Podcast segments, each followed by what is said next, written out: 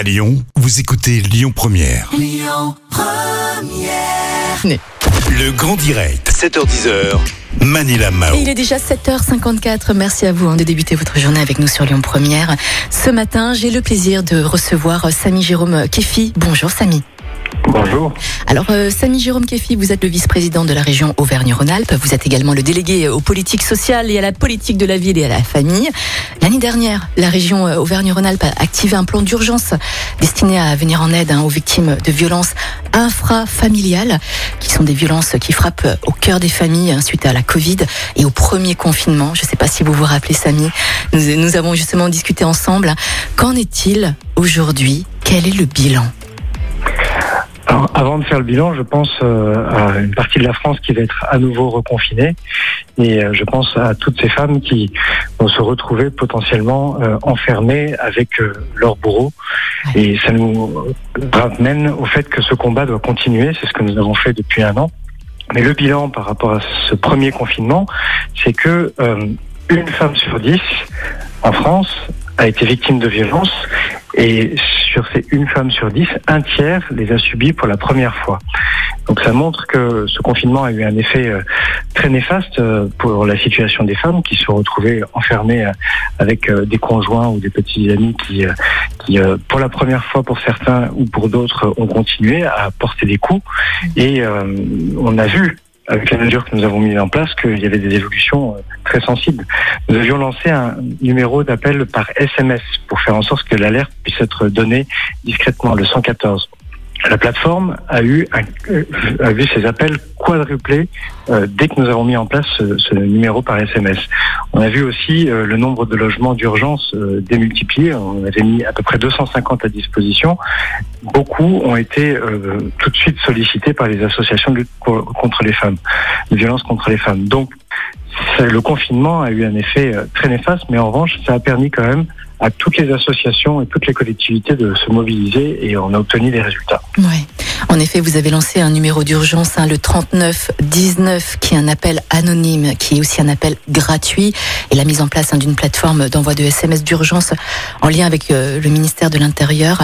Est-ce que ce service est toujours disponible un an après? J'imagine que oui, hein, Samy, hein, malheureusement. Alors, le 114 existe. Oui. Parce qu'il existait déjà pour les personnes en situation de handicap, Mhm. mais le ministère de l'Intérieur n'a pas souhaité toujours communiquer, continuer à communiquer sur ce numéro pour euh, les femmes victimes de violences. Mais en revanche, ça a lancé une réflexion pour que tous les autres numéros d'urgence, le 17, le 18, euh, tous les numéros qui existent actuellement de, de police, de pompiers et de SAMU, eh bien, puissent avoir aussi euh, une bascule vers une alerte SMS. Donc ça a permis au ministère de l'Intérieur de réfléchir à de nouveaux outils, mais pour l'instant, le ministère ne communique plus sur le 114, mais Mm. s'ils ont des alertes de ce type, ils les prennent bien sûr en compte. Bien sûr. Vous avez financé également et bâti hein, des logements pour accueillir des femmes victimes de violences conjugales. Comment ça se passe pour elles? Est-ce que les logements sont pleins? Est-ce que vous avez des retours? Alors les logements, nous, nous avons systématiquement conditionné le fait qu'on puisse participer à la construction de ces logements au fait que les associations puissent prendre le relais, parce que sortir de- du domicile lorsque l'on est victime de violence, c'est quelque chose de complexe et c'est déjà un acte fort, un acte courageux. Mais ensuite, il faut être accompagné pour éviter que le conjoint se rapproche de nous, éviter des rechutes, parce que c'est euh, des jeux complexes où euh, le- l'ex-conjoint essaye de revenir, essaye de ramener la femme euh, chez- au domicile familial. Et donc, il faut l'accompagnement des associations comme Solidarité Femmes, comme le CIDFF. Et donc, on Mhm. conditionne systématiquement la construction de ces logements à la possibilité que ces associations accompagnent. Mhm. Donc, ils ont été euh, très mobilisés pendant ce- ce- cette période de confinement. Nous, on continue. Et c'est toujours une question en tension, le logement d'urgence, parce qu'il y a toujours des besoins. En revanche, on commence aussi à réfléchir autrement. C'est-à-dire que pourquoi est-ce à la femme de partir?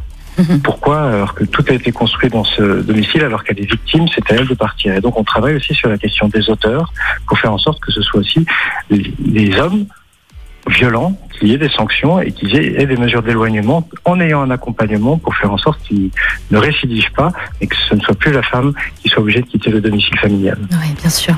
Bon, euh, Samy, selon France Info, Laurent Vauquier hein, se représente en tant que euh, président de la région Auvergne-Rhône-Alpes. Les élections régionales auront lieu le dimanche 13 juin. Qu'allez-vous mettre en place à l'avenir si vous deviez être réélu? En quelques mots. C'est très difficile, hein, je sais. C'est un exercice très difficile. Au-delà de la question des élections, parce que vous voyez bien qu'avec les questions de confinement, on ne sait pas du tout quand est-ce qu'elles auront lieu, même si pour l'instant elles sont fixées au 13 et 20 juin, euh, il y aura une clause de revoyure en, avril. Mhm. En attendant, nous, on continue nos mesures sur les questions du logement d'urgence pour, euh, pour les femmes victimes de violences, sur les questions des gares, mmh. où euh, on a sécurisé les gares aussi pour protéger les femmes, sur les questions de prévention aussi. Nous étions à Saint-Priest, euh, là où il y a eu le drame où la jeune Victorine a, été agressée et tuée dans la rue, pour faire en sorte que aussi, dès le plus jeune âge, ces questions soient intégrées par les collégiens, les lycéens, pour que les jeunes femmes renforcent leur estime d'elles-mêmes, qu'elles aient aussi euh, euh, leur espace vital qui soit sanctuarisé et faire en sorte aussi qu'elles euh, aient des réflexes pour se défendre et se protéger en cas d'agression. Donc c'est vraiment des actions concrètes comme les logements, de la protection dans les gares et tous les lieux sur lesquels la région intervient, mais aussi de la prévention dans les lycées, dans les entreprises, à travers le digital pour faire en sorte que les drames que nous avons vécus, eh il n'y ait plus jamais ça. Oui, bien sûr. C'était Samy Jérôme Kefi, le vice-président hein, de la région Auvergne-Rhône-Alpes, qui est également le délégué aux politiques sociales, à la politique de la ville et à la famille. Vous allez pouvoir retrouver bien sûr cette euh, interview hein, sur notre site internet lyonpremière.fr, mais également sur notre application Lyon Première. Samy, merci beaucoup. Merci d'être passé ce matin au micro de Lyon Première. On vous souhaite bien sûr une bonne continuation, une belle journée. Je vous dis à très bientôt. Merci, au revoir. Au revoir.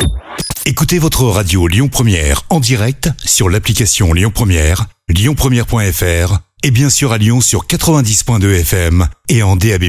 Lyon Première